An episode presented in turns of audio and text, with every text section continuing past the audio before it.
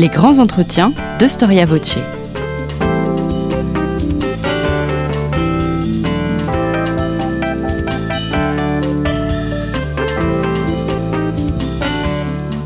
On retrouve Mathilde Gay. Chers auditeurs, bonjour et merci pour votre fidélité à Storia Voce. Comme vous le savez, nos podcasts sont gratuits. Nous avons fait le choix de ne pas faire appel à la publicité pour les financer. Alors si vous souhaitez nous soutenir, n'hésitez pas à faire un don à notre association en cliquant sur le lien indiqué dans la description de ce podcast. En faisant un don, nous vous offrirons un abonnement au magazine Histoire et Civilisation Merci d'avance. Cindy Bies, bonjour. Bonjour. Merci d'avoir répondu à notre invitation. Vous êtes euh, historienne, membre du laboratoire de recherche historique Rhône-Alpes, spécialiste du sauvetage et de la résistance civile pendant la Seconde Guerre mondiale, et vous publiez aux éditions Ampélos, Sauveteuse, les femmes et le sauvetage des Juifs dans la région Rhône-Alpes. Euh, donc, euh, dans ce livre qui est issu de votre thèse, vous cherchez à rendre visibles les anonymes qui ont lutté contre les lois de Vichy et celles de l'occupant, et vous cherchez à rendre compte de cette lutte euh, non pas par les armes, mais bien par une résistance du quotidien. Donc, première question, Cindy Bies, pourquoi choisir de vous concentrer sur la résistance civile et quelles sont les particularités de cette forme de lutte si peu représentée dans l'historiographie?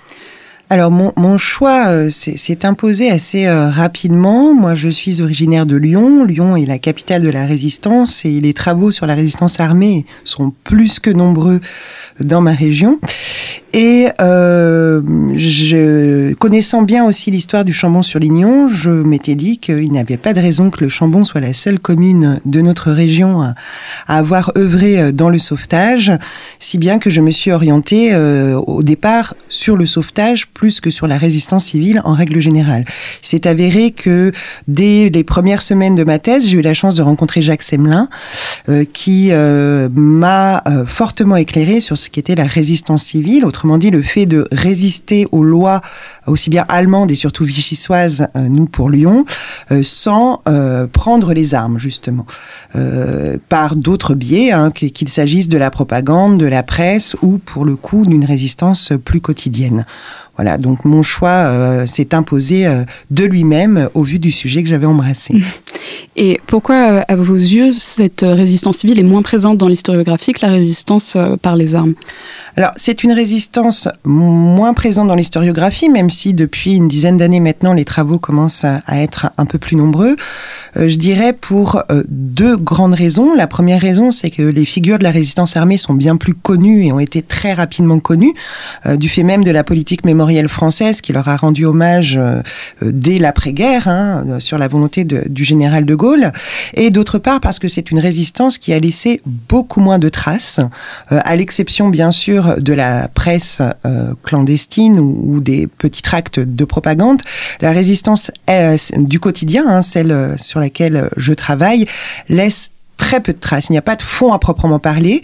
Donc c'est un véritable travail de fourmi dans les archives quand on veut réaliser euh, de telles recherches, ce qui explique que beaucoup d'historiens ont été découragés par la question et ont préféré opter pour une résistance plus visible. Eh bien, j'allais justement en venir à, cette question donc euh, de, des sources et aussi de votre méthode de recherche parce que votre ouvrage c'est un ouvrage prosopographique. Est-ce que vous pouvez nous expliquer un peu en quoi ça consiste et euh, éventuellement nous parler des, sources qui ont été euh, mises à votre disposition pour réaliser cette recherche? Oui, alors la prosopographie, c'est un mot qui fait un peu peur. Hein. c'est un peu un gros mot au départ quand euh, quand on avance. Euh, alors c'est une méthode qui a été euh, au départ employée par les spécialistes de l'Antiquité. En fait, la prosopographie concernait essentiellement l'histoire romaine et l'histoire grecque. Et c'est assez récemment que elle a été employée pour l'histoire contemporaine. Euh, c'est euh, Claire Zalk qui, euh, qui a, a été l'une des premières à, à, travailler par ce biais l'histoire contemporaine du XXe siècle. Donc, en fait, ça consiste à essayer de trouver une trajectoire commune dans un groupe d'individus. Donc, c'était mon postulat de départ, en fait. Mon, mon postulat naïf de départ était est-ce que, après tout, existe une figure du juste, une espèce de voilà de portrait type euh, du sauveteur. Bon, il s'est avéré que ça n'est pas, ça n'a pas été le cas, hein, et ça n'est toujours pas le cas. Mais euh, l'avantage de cette méthode, c'est que ça m'a permis de rencontrer beaucoup, beaucoup d'individus et surtout euh, de mettre à jour ce qui n'avait pas encore été mis à jour dans les travaux précédents, c'est-à-dire les réseaux de sauvetage et la manière en fait dont ils ont interagi pour œuvrer à la survie d'un maximum d'individus juifs. Alors, euh, vous venez de dire que le profil type euh, du sauveteur ou de la sauveteuse n'existe pas, euh, mais malgré tout, est-ce que il y a un profil un peu majoritaire, quelque chose qui se détache, par exemple du point de vue de la classe sociale, de la profession, le lieu de résidence plutôt urbain, rural Est-ce qu'il y a quelque chose qui se détache ou c'est vraiment quelque chose qui parcourt toute la société? Alors, je dirais que plusieurs traits se détachent et ils sont les résistances civiles, les sauveteurs sont un peu différents des résistants armés. C'est-à-dire que la résistance armée, quand elle a fait l'objet d'une étude sociologique, euh, a euh, montré qu'elle était majoritairement composée de jeunes gens, en fait, qui s'engageaient euh, pour multiples raisons, hein, dont le goût de l'aventure. Pour les sauveteurs, en ce qui concerne l'âge, on est sur une moyenne un peu plus élevée. Hein. On est sur des personnes qui ont entre 30 et 50 ans pour la majorité d'entre elles lorsqu'elles interviennent dans ce sauvetage. En ce qui concerne euh, les professions, il n'y a pas de profession type à proprement parler, même s'il est certain que euh, les euh, paysans hein, forment mon, corpus majoritaire hein, dans, celui que j'ai étudié, pour la simple raison, et j'y viens maintenant, que le sauvetage s'est beaucoup passé en milieu rural, bien plus qu'en milieu urbain. Voilà. En milieu urbain, c'est très compliqué de cacher un individu sur la longueur. Donc le sauvetage initial a lieu généralement en ville, mais très rapidement, les personnes sont euh, transférées, je dirais, sur des lieux plus sûrs, à savoir les lieux euh, ruraux, où l'occupant, ou Vichy, est moins présent. Et euh, donc dans votre livre, vous vous concentrez sur des femmes, donc ce qui a quand même son importance parce que c'est aussi l'occasion d'étudier l'évolution euh, des normes de genre euh, dans un contexte de guerre, d'occupation et de collaboration. Est-ce que vous pouvez nous expliquer quelles sont les attentes spécifiques qui pèsent sur les femmes avec la Révolution nationale de Vichy? Alors avec la Révolution nationale de Vichy, les femmes voient leur statut en quelque sorte régresser. Euh, Vichy, euh, sa litanie est travail, famille, patrie, donc la place de la femme doit être au foyer. De ce fait, hein, un certain nombre de femmes fonctionnaires sont révoquées, hein, sans pour autant être juives, et euh, des, pratiques qui, avaient cours avant-guerre, hein, comme le divorce, comme l'avortement, deviennent des pratiques euh, beaucoup plus dangereuses sous le régime de Vichy, voire honnie sous le régime de Vichy. Euh, donc les, les femmes qui n'ont pas le statut de citoyenne voient en plus leur statut civil régresser. Et pour autant, euh, ces femmes ont pris de telles habitudes dans l'entre-deux-guerres que, notamment celles qui entrent dans mon étude, n'acceptent pas euh, le statut qui leur est imposé par Vichy et entendent, à défaut de pouvoir prendre les armes, résister à, à ces autorités euh, traditionnelles, conservatrices, par d'autres biais. Oui, vous parlez même d'une double résistance, donc contre les normes de genre et à la fois donc contre une résistance aussi politique. Exactement. C'est-à-dire qu'elles elles vont utiliser en fait l'image stéréotypée euh, que leur impose euh, Vichy, en tout cas la propagande de Vichy, pour en jouer et du coup résister politiquement à ce régime. Donc, d'une certaine manière, elles font presque des, euh, des profils plus discrets pour. Oui, tout à fait. Elles, elles, font des profils plus discrets, ou en tout cas, elles, elles arborent le rôle qu'on veut leur prêter à entrer euh, en, résistance contre le, régime de Vichy et contre l'occupant comporte des risques très importants. Donc on le voit dans, dans vos portraits, euh, dans vos différentes biographies de femmes. Il y en a certaines euh, qui ont été déportées, certaines qui ont été à, deux doigts d'être d'être rattrapées. Donc il y a des risques qui sont vraiment très importants. Pourquoi ces femmes s'engagent malgré tout? Quelles sont les, les motivations des sauveteuses? Alors, les motivations des sauveteuses sont pour le coup assez diverses. Certaines euh, choisissent de euh, garder des enfants euh, à leur côté au sein de leur famille, tout simplement euh, parce qu'elles avaient l'habitude déjà avant-guerre d'accueillir des enfants, euh, des enfants de l'assistance publique notamment, ou bien euh, des enfants issus d'associations comme les Enfants de la Montagne qui venaient sur la période estivale de villes comme Saint-Étienne ou comme Grenoble. Donc je dirais que cacher des enfants juifs est dans le prolongement hein, de choses qu'elles qu'elles avaient déjà fait, d'autant que beaucoup d'entre elles ignorent que ces enfants sont juifs, donc voilà, pour le coup, c'est cela entre dans une espèce de tradition euh, familiale. Euh, d'autres euh, font le choix de contrer hein, les lois antisémites de l'occupant ou de Vichy par conviction républicaine. c'est le cas notamment des institutrices. Hein, qui bien ne, ne, supportent pas que l'on s'en prenne et aux lois républicaines et aux enfants. Et puis, beaucoup aussi agissent par conviction religieuse. En fait, il faut, euh, il faut dire que l'Église, euh, qu'elle soit catholique ou protestante, a une place encore très importante à cette époque-là en France, et qui plus est dans les milieux ruraux. Et euh, ces femmes s'engagent sur demande de leur prêtre ou de leur pasteur, ou bien d'autres s'engagent dans le prolongement en fait des mouvements de jeunesse chrétiens auxquels elles appartenaient avant-guerre. J'allais justement vous questionner sur ce rôle de, de, la religion dans, dans la résistance et dans le sauvetage. L'idéologie nazie est, clairement condamnée euh, par euh, Rome, donc euh, en haut de, de, la hiérarchie ecclésiastique, mais ça se retrouve aussi dans les convictions personnelles des sauveteuses.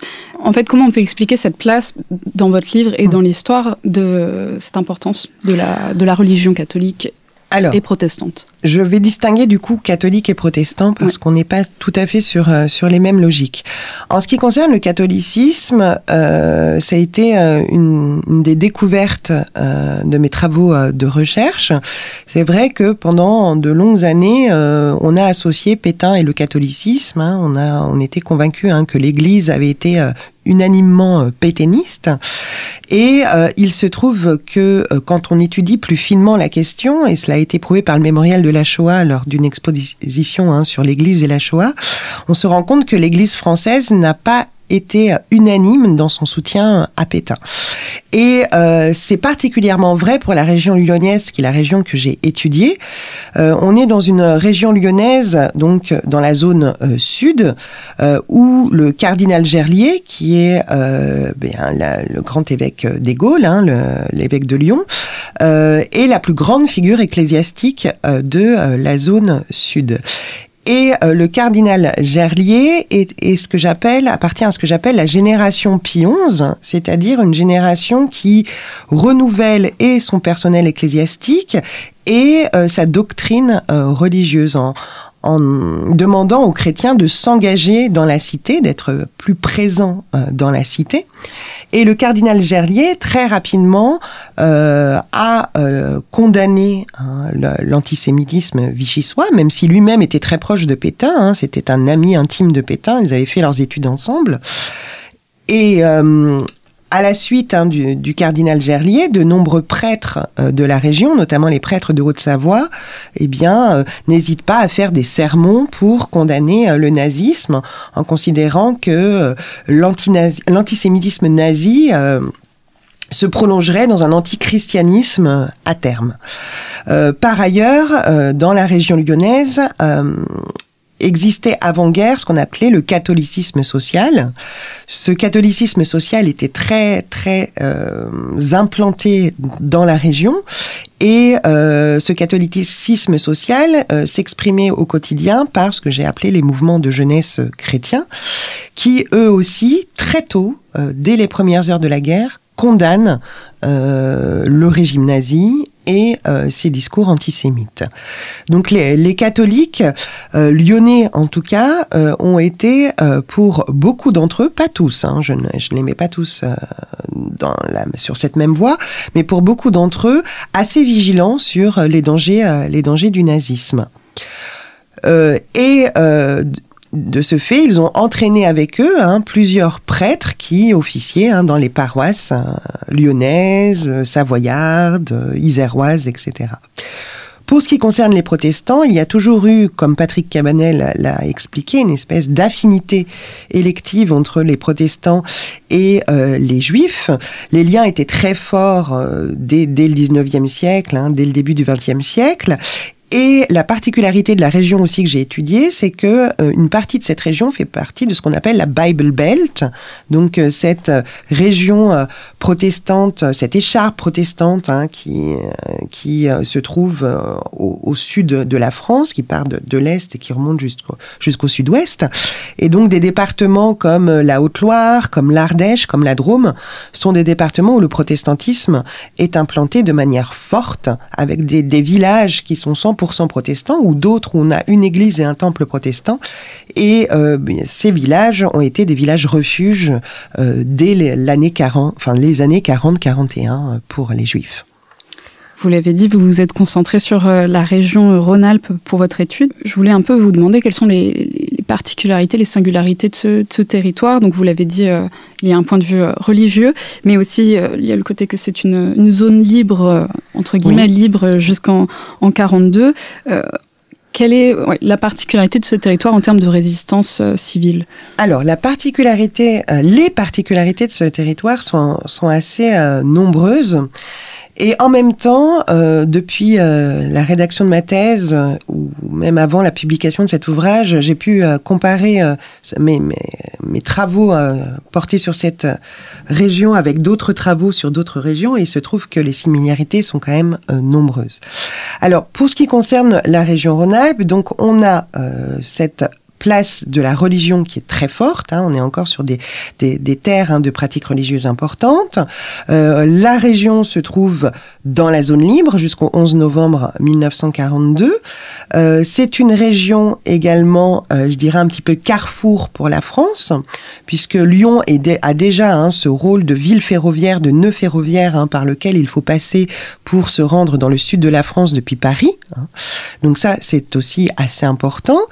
Euh, il y a également une donnée très importante, c'est qu'on a une frontière avec la Suisse une longue frontière avec la Suisse, euh, qui bien évidemment va attirer euh, les réfugiés juifs très rapidement.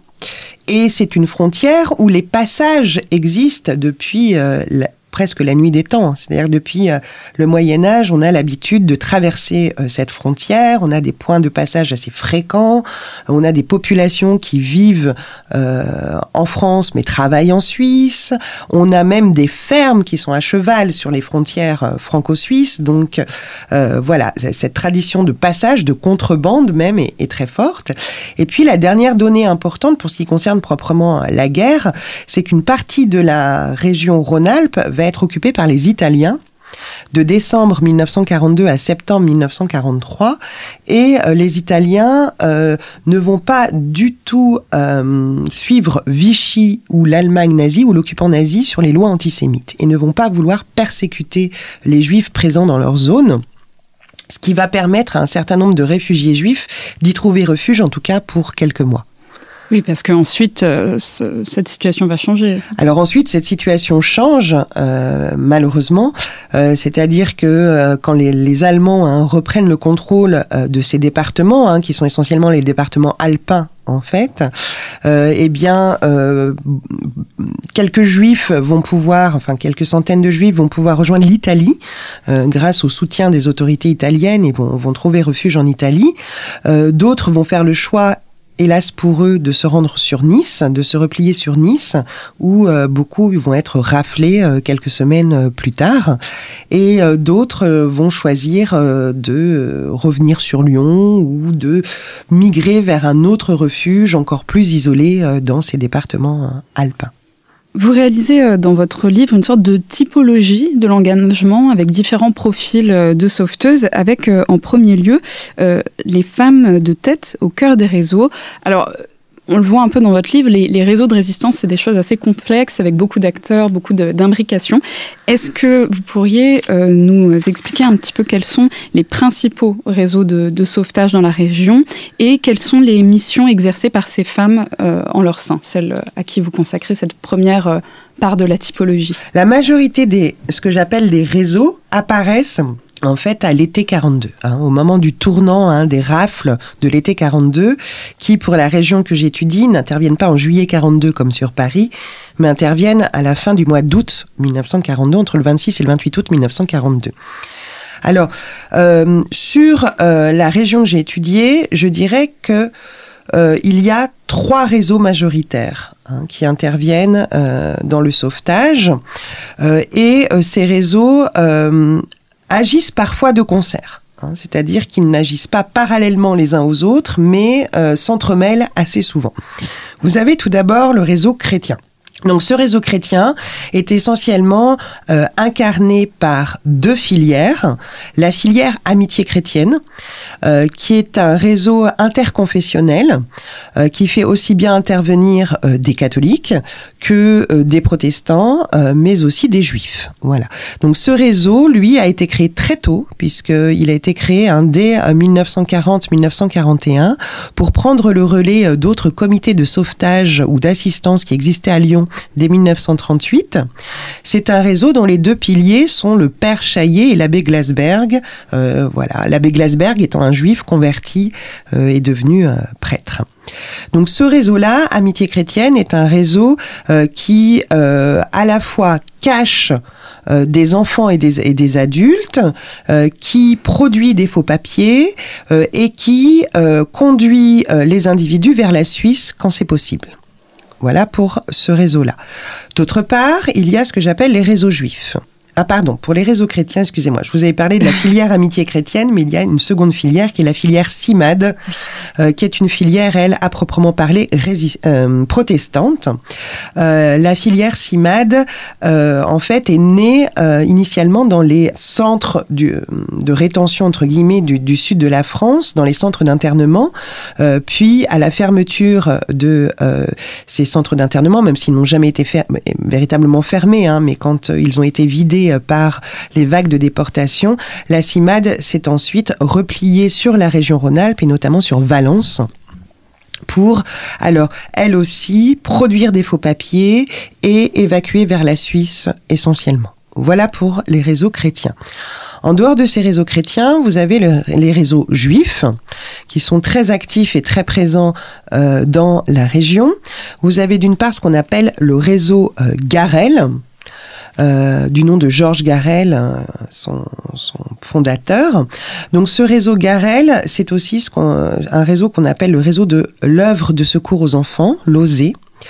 Euh, qui donc lui se charge de cacher des enfants juifs dans des familles non juives et d'ouvrir des maisons d'enfants pour les accueillir et enfin, dans un dernier temps, dans un deuxième temps, euh, d'évacuer certains enfants vers la Suisse. Voilà. Donc ce réseau est un réseau clandestin euh, dont la façade officielle, la façade légale est l'UGIF. Pour euh, les réseaux juifs toujours, vous avez également ce qu'on appelle la sixième, donc la sixième, euh, c'est également un réseau clandestin, ayant également pour façade légale l'UGIF, mais qui euh, se consacre plutôt aux adolescents en fait. Voilà, Garel, on est plus sur les enfants, hein, jusqu'à on va dire 12 ans à peu près, et la sixième prend le relais quand ils deviennent adolescents. Donc la sixième euh, les, euh, se charge de ces adolescents là aussi de plusieurs manières, soit en les confiant à des familles non juives, soit en organisant des camps, euh, des camps scouts, hein, des camps type scout, puisque beaucoup de membres de la sixième sont d'anciens éclaireurs israélites, soit en les conduisant vers la Suisse.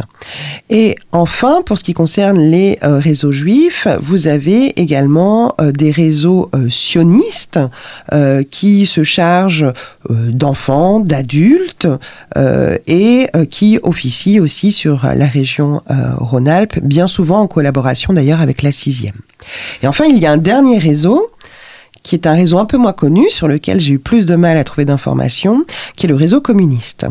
Voilà. Ce réseau communiste se nomme le MNCR, Mouvement national de lutte contre le racisme, euh, et euh, c'est un réseau composé à la fois de juifs et de non-juifs, et qui se charge de cacher des enfants et des adultes juifs communistes dans voilà des familles non juives eux aussi. Il se charge également, le MNCR, de produire de la, des tracts, de la propagande pour informer la population euh, juive et non juive euh, des rafles ou des opérations qui ont lieu euh, dans la région Rhône-Alpes. Alors comment les femmes interviennent dans ces réseaux? Donc certaines euh, interviennent en tant que femmes de tête dans ces réseaux, comme je le dis hein, dans mon ouvrage, c'est-à-dire qu'elles ont la charge d'un ou plusieurs départements et elles coordonnent des équipes euh, pour euh, cacher les enfants. Ce sont elles aussi qui sont en charge des faux papiers, ce sont elles qui sont en charge des pensions, de l'argent. Hein. et ce sont elles qui recrutent les équipières. Donc, autre type de rôle pour, pour euh, ces femmes. Là, on est plutôt sur des jeunes femmes. C'est ce qu'on appelle des équipières. Ces équipières, je les appelle aussi les convoyeuses. Ce sont celles qui sont chargées euh, localement de trouver des familles euh, d'accueil, d'aller chercher les enfants dans les maisons Hein, ou dans leur famille hein, où ils se trouvent, euh, de les ramener jusqu'à Lyon, puis depuis Lyon euh, jusqu'à d'autres départements euh, environnant le Rhône pour voilà les déposer dans les familles d'accueil. Ce sont aussi elles qui viennent leur rendre visite assez régulièrement, pour leur donner des nouvelles de leurs parents quand elles le peuvent, ou bien tout simplement hein, pour leur apporter un peu de réconfort. Et puis, euh, ces jeunes filles peuvent également, pour certaines d'entre elles, euh, réaliser euh, le voyage jusqu'en Suisse hein, et les conduire jusqu'à la frontière où ils sont là pris en charge par d'autres personnes côté suisse. Concernant justement ces, ces, convoyeuses, donc vous parlez de, tenter d'emmener euh, les personnes vers la Suisse ou l'Italie, euh, mais euh, vous expliquez dans le livre que les politiques d'accueil sont assez mouvantes quand même. Côté suisse, oui, tout à fait. La Suisse a joué un rôle assez ambigu pendant pendant cette période. D'ailleurs, une historienne qui s'appelle Ruth Fiva-Zilberman l'a bien montré hein, dans son ouvrage consacré à la Suisse. la Suisse très vite a eu peur euh, de se voir débordé hein, par euh, l'afflux euh, de juifs et de ce fait a tantôt ouvert les portes, tantôt fermé les portes sur toute notre période.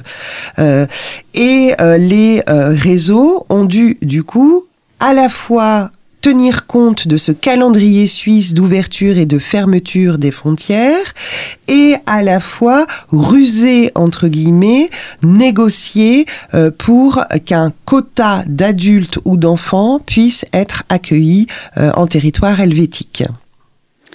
Euh, pour entrer un peu maintenant un petit côté biographique quand même, parce que c'est un peu le cœur de votre ouvrage. Est-ce que vous pouvez revenir sur l'engagement de Geneviève Pitet-Priassel, j'espère que je le prononce bien, qui euh, a permis le passage de 400 euh, personnes vers la Suisse? Oui, alors Geneviève euh, Pité-Priassel euh, fait partie de ces jeunes femmes qui, avant-guerre, avaient connu hein, les, les, mouvements de, de jeunesse chrétiens et qui décident bien de faire quelque chose hein, face aux Allemands.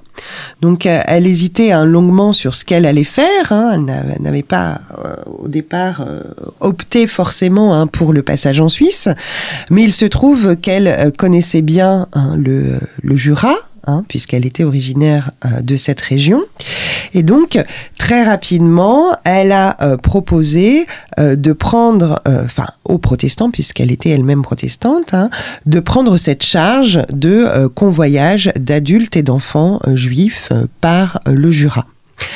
Donc euh, c'est ce qu'elle a fait hein, pendant de longs mois jusqu'à ce que la situation devienne trop dangereuse pour elle, en, en, jouant de tout ce qu'elle avait appris dans les rangs scouts, hein, c'est-à-dire qu'elle n'hésitait pas à déposer du poivre sur le chemin pour tromper les chiens, elle n'hésitait pas à mettre des marques sur les arbres pour s'orienter hein, dans les bois, etc.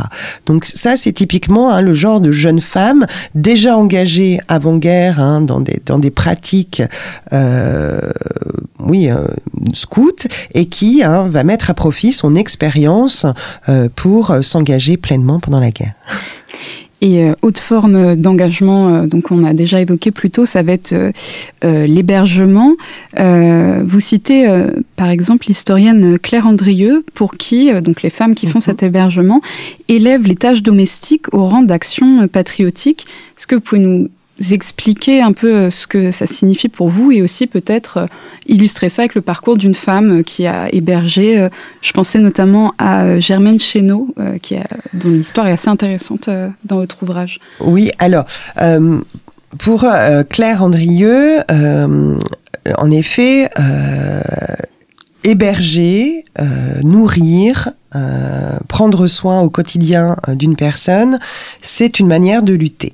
Alors, c'est une manière de lutter pour euh, de nombreuses raisons hein, pour ces femmes.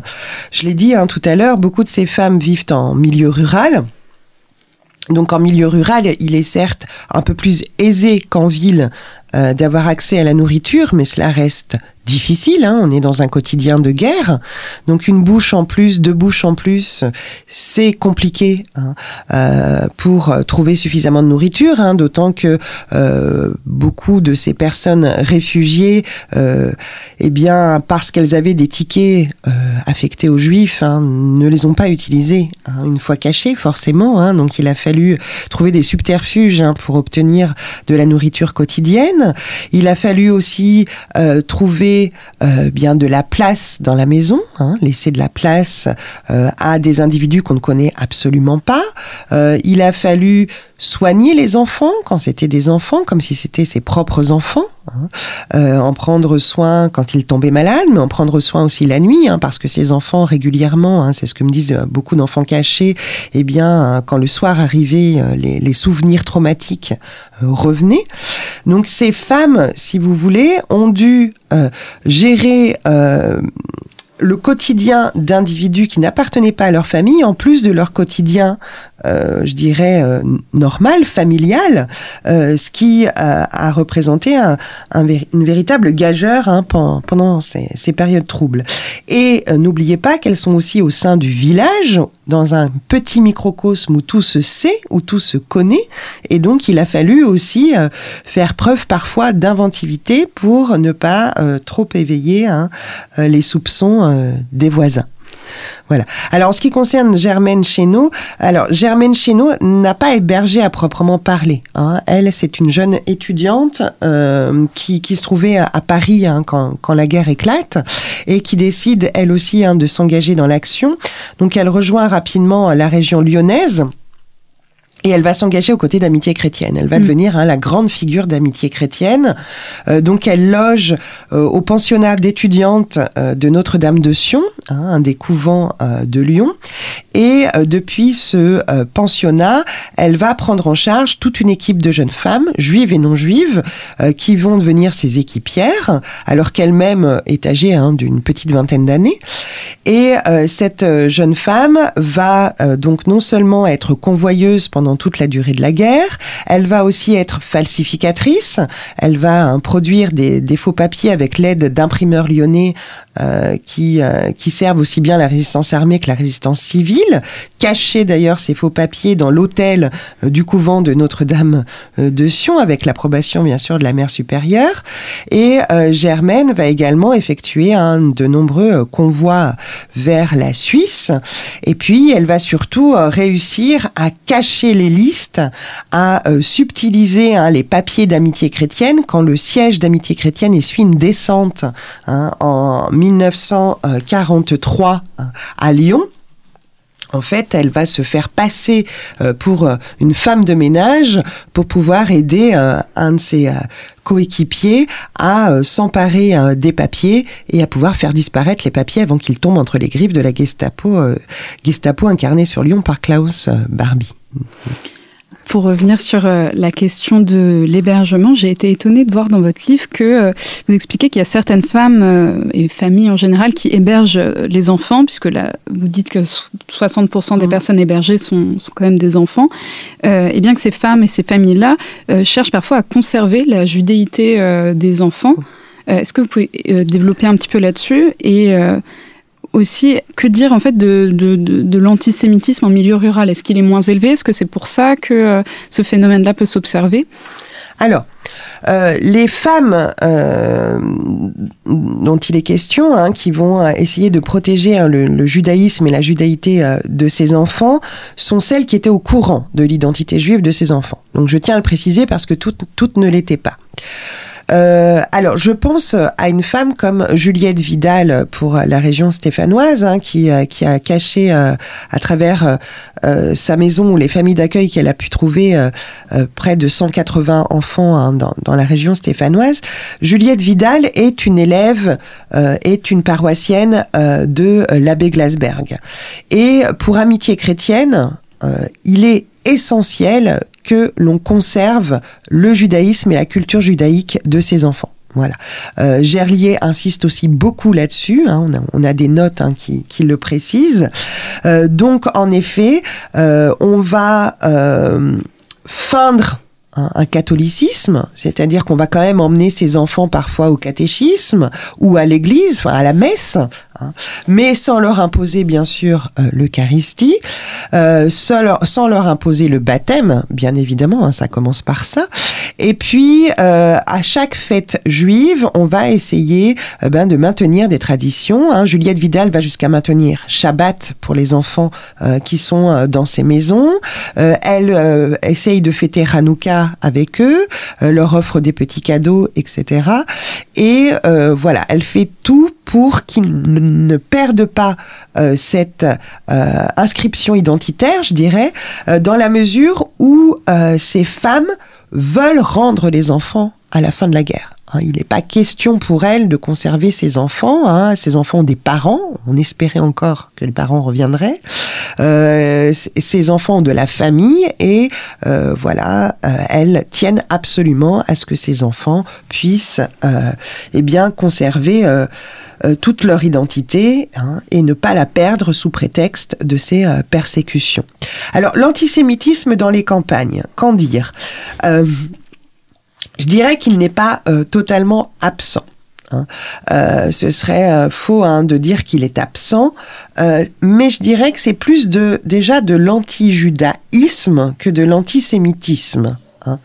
Euh, en effet, euh, je vais euh, vous expliquer cela. Dans les régions touristiques de la région Rhône-Alpes, dans les zones touristiques, il y a ce qu'on appelle de la tourismophobie qui apparaît rapidement. Or, on se rend compte dans les rapports, les comptes rendus, les procès-verbaux de gendarmerie que les personnes désignées sont des personnes juives réfugiées. Mais les habitants de euh, ces zones-là, souvent ne les accusent pas d'être juifs, mais parisiens. Donc, et de venir dans leur région pour bien manger, pour être au calme, pour échapper à la guerre, etc. Donc, il y a un petit peu une ambiguïté hein, en ce qui concerne ces zones euh, savoyardes ou ces zones thermales euh, présentes dans la région Rhône-Alpes. Dans les campagnes, je dirais que il est, il est, difficile de parler d'antisémitisme dans les campagnes, hein, même si euh, beaucoup de campagnes sont pétainistes. Euh, je dirais que ces, ces paysans, pour beaucoup d'entre eux, et c'est ce qui est ressorti hein, dans les archives que j'ai pu consulter, dans les témoignages que j'ai pu récolter, en fait, ignorent tout du judaïsme, ne savent pas euh, ce qu'est un juif. Hein. Donc les juifs qu'ils voient arriver au village, souvent pour eux, encore une fois, sont des Parisiens hein, ou des citadins. Et puis, ils ont parfois des a priori euh, qui sont euh, complètement fous. Euh, je, me souviens hein, du témoignage d'un enfant caché qui me racontait que la paysanne qu'il avait accueillie cherchait chez son petit frère une queue parce qu'elle était convaincue que les juifs avaient une queue, comme lui avait dit le curé quelques années plus tôt. Ou bien une autre femme à qui on confie un adolescent dit à la mère ne vous inquiétez pas, je le protégerai à chacun sa croix. Hein, donc de manière un peu un peu drôle si on peut être drôle dans, dans ces circonstances-là. Hein. Donc euh, non, je, je, ne dirais pas que l'antisémitisme était euh, particulièrement présent dans les campagnes. Je dirais qu'il y avait beaucoup de méconnaissances sur le judaïsme et que de ce fait même, euh, voilà, ne sachant pas ce qu'est un juif, on n'en voulait pas forcément un juif. Euh, on va revenir sur une, autre figure de sauveteuse euh, que, vous évoquez, qui sont euh, les falsificatrices. Vous, présentez le, travail de fabrication de faux papiers au fil de, votre ouvrage. Pourquoi est-ce une facette aussi indispensable de la résistance et du sauvetage? Alors, Vichy est une administration productrice de papier. Euh, donc il faut un certain nombre de papiers pour être en règle, que vous soyez juif ou non juif, dans le régime de Vichy. Bien sûr, une pièce d'identité. Pour les hommes, un certificat de démobilisation. Et puis surtout, on est en période de rationnement. Donc il vous faut aussi hein, des cartes d'alimentation, des cartes de coupons textiles, etc. etc. Très rapidement, euh, Vichy impose euh, la marque J hein, sur les papiers juifs et euh, les juifs se trouvent confrontés à un choix. Ou bien conserver leur, papier tamponné J et très rapidement, hein, après l'été 42, risquer l'arrestation à tout moment, hein, puisqu'ils ont des, des, des papiers les condamnant, ou bien recourir à des faux papiers. Et euh, le recours à des faux papiers a été hein, assez euh, fréquent, euh, du coup, hein, pour ceux qui sont, parvenus hein, à survivre pendant cette période. Mais recourir à des faux papiers veut dire, eh bien, trouver des personnes qui produisent des faux papiers. Et les réseaux, eh bien, eux aussi ont été confrontés à cette demande. Très rapidement, on leur a demandé des faux papiers. Donc, des faux papiers, il y a deux moyens d'en avoir soit passer par eh bien euh, des voies un peu, je dirais, officielles, et donc s'adresser à des secrétaires de mairie, des secrétaires de préfecture, euh, postes bien souvent occupés par des jeunes femmes à ce moment-là, hein, d'où le fait que ces femmes vont faire le choix hein, d'intervenir euh, dans la falsification de papier, soit produire de manière artisanale des faux papiers Hein. Euh, donc euh, ça va passer euh, par utiliser des pommes de terre, utiliser du linoléum, tremper les papiers dans du jus de noix pour les vieillir, les tremper dans le marcher dessus, les piétiner, etc. pour qu'ils n'aient pas l'air trop vrai, avec des astuces, c'est-à-dire que pour que les enfants ou les adultes se souviennent plus facilement de leur nouvelle identité, eh bien on gardait le prénom quand il sonnait français ou quand il ne sonnait pas français, on gardait la première lettre du prénom et de la même manière, on gardait la première lettre du nom de famille. Parce qu'à cette époque-là, notamment euh, chez les enfants, les, les euh, vêtements étaient souvent brodés par les initiales et on ne voulait pas du coup qu'il puisse y avoir une méprise hein, en cas en cas de fouille. Euh, et d'autre part, on s'arrangeait pour que euh, le lieu de naissance euh, soit le lieu euh, de naissance d'une ville qui a été euh, bombardée ou d'une ville où les voilà l'isolement est tel que on n'ira pas chercher hein, dans les registres si la personne vient ou non hein, de cette contrée, euh, etc. Euh, et euh, cette production de, faux papiers donc, peut se trouver aussi à l'échelle communale. vous faites notamment présenter le, destin assez exemplaire de Jeanne Barnier. que je ne sais pas qui, mais est surnommée la virtuose des faux papiers. Oui, oui. Alors Jeanne Barnier, en effet, c'est une figure très connue, nous localement. C'est la figure de Dieu le fit en fait. Euh, donc Dieu-le-Fils est un village de la Drôme. Et c'est un village qui a la particularité d'avoir une église et un temple, voilà, qui est euh, où la communauté protestante est importante, mais on a aussi hein, des catholiques qui sont présents euh, dans cette ville. Donc Jeanne, Barnier a un destin un peu particulier. Hein. Cette jeune femme, en fait, initialement voulait être institutrice. Et il se trouve que euh, elle avait euh, de naissance un problème à la hanche qui la faisait euh, boiter et c'est la raison pour laquelle elle n'a pas pu être institutrice en fait, rejoindre l'école normale. Donc il lui a fallu trouver une profession, hein, occuper un métier hein, quand la guerre éclate et elle décide de devenir secrétaire de mairie. Donc elle entre à la mairie de Dieu-le-Fit Et euh, très rapidement, elle est sollicitée par une autre femme de tête de Dieu le Fit qui s'appelle Marguerite Soubéran, une femme qui va accueillir hein, de très nombreux enfants juifs dans son, école, hein, son école de Beauvallon. Alors c'est une femme très atypique, hein, une femme qui vit avec une autre femme, c'est une femme qui est communiste. Bon, elle a un destin un peu extraordinaire, cette Marguerite Soubéran. Et Marguerite Soubéran demande à Jeanne de produire des faux papiers pour eh bien les personnes qu'elle héberge. Et donc Jeanne commence de cette manière-là.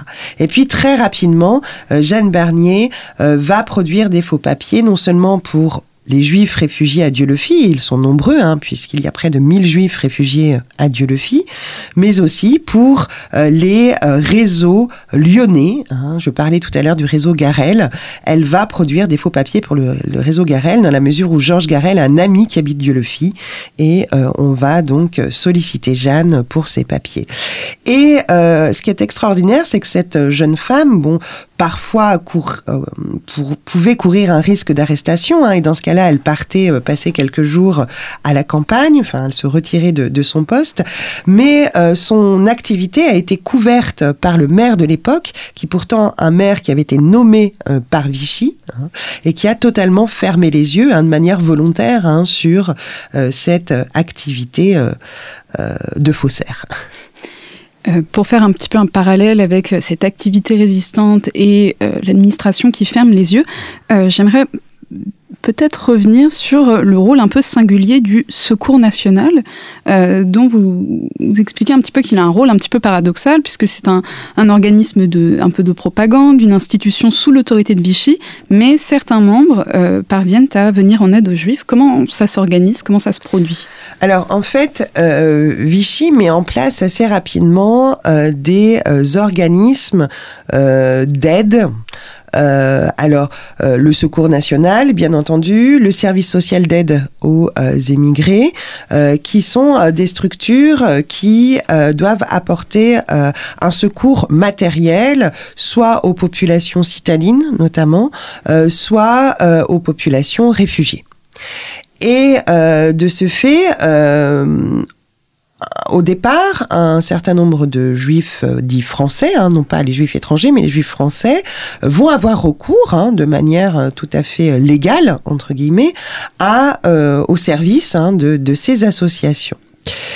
Et euh, petit à petit, les, les femmes, notamment hein, qui travaillent dans euh, ces organismes, sont euh, sollicitées euh, par des réseaux, hein, notamment par le réseau Amitié chrétienne pour pour Lyon, euh, et on va leur demander, eh bien, de fournir des allocations aux juifs qui n'ont pas le droit de prétendre à ces allocations, hein, dans un premier temps, hein, c'est-à-dire essentiellement aux juifs étrangers.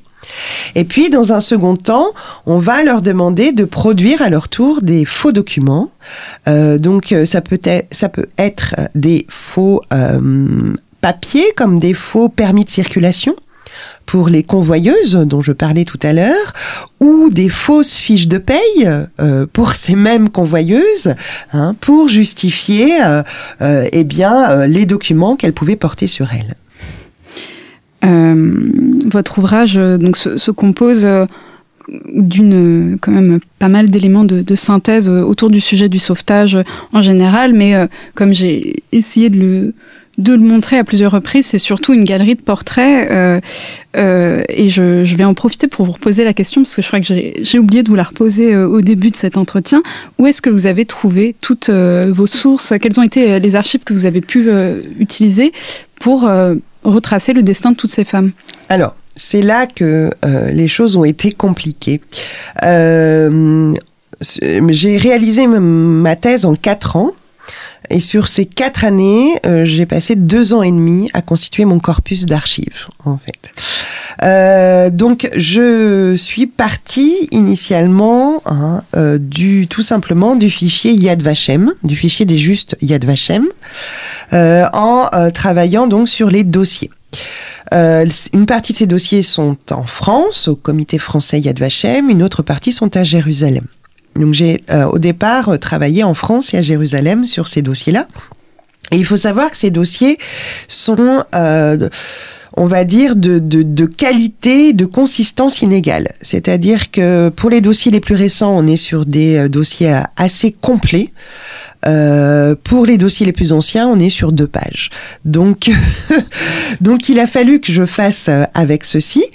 Et euh, j'ai relevé systématiquement euh, dans ces dossiers tous les noms, prénoms qui étaient cités, tous les lieux cités, euh, toutes les organisations éventuellement citées. Euh, une fois ces éléments relevés, euh, j'ai euh, consulté bien sûr les archives départementales des dix départements sur lesquels j'ai travaillé pour essayer de trouver le maximum de choses sur eh bien les maisons par exemple d'accueil euh, ou sur euh, les euh, associations légalement déclarées hein, sur ce genre de choses. ensuite, bien j'ai essayé de contacter également des familles, des enfants cachés et de fil en aiguille, je me suis constitué mon propre corpus. mais ça n'est pas un corpus à qui existe véritablement. Ce sont des morceaux de d'archives que j'ai trouvés de part et d'autre euh, et que je continue à trouver encore euh, à l'heure actuelle.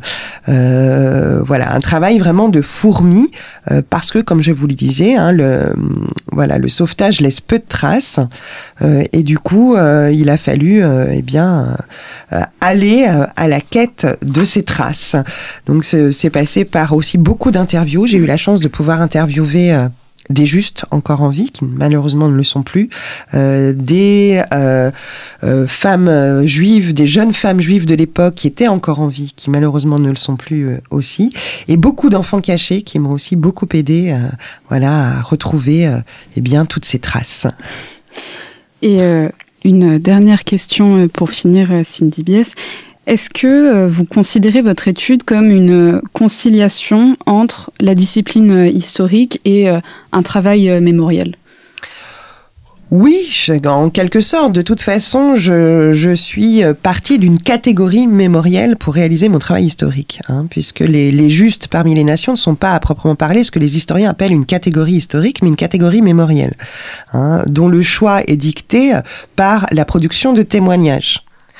Euh, et d'ailleurs, hein, c'est un obstacle auquel je me suis heurté, hein, puisque très rapidement, je me suis rendu compte que beaucoup, beaucoup de gens qui ont sauvé ou participé au sauvetage, en fait, ne sont pas justes, n'ont jamais été reconnus justes. Donc, euh, c'est vrai que c'est un biais, du coup, assez particulier. Euh, je dirais que c'est un travail historique, c'est un travail sociologique, c'est un travail psychologique. J'ai aussi beaucoup travaillé sur, sur la psychologie euh, bah, de ces femmes, de ces enfants cachés, etc. Et euh, c'est peut-être aussi, oui, un, travail mémoriel hein, pour, pour rendre visible, audible euh, ces femmes qui, pour beaucoup d'entre elles, n'ont pas voulu l'être. Merci beaucoup Cindy Bies pour cette émission et d'avoir accepté de venir discuter de votre livre Sauveteuse, les femmes et le sauvetage des juifs dans la région Rhône-Alpes, publié aux éditions Ampelos. Chers auditeurs, merci pour votre écoute et n'hésitez pas à nous soutenir en allant sur le site de Storia Voce dans la rubrique Soutenez-nous pour que nous puissions continuer à produire ce genre de programme qui donne la parole aux chercheurs et aux chercheuses. Merci et à très bientôt pour une nouvelle édition des grands entretiens.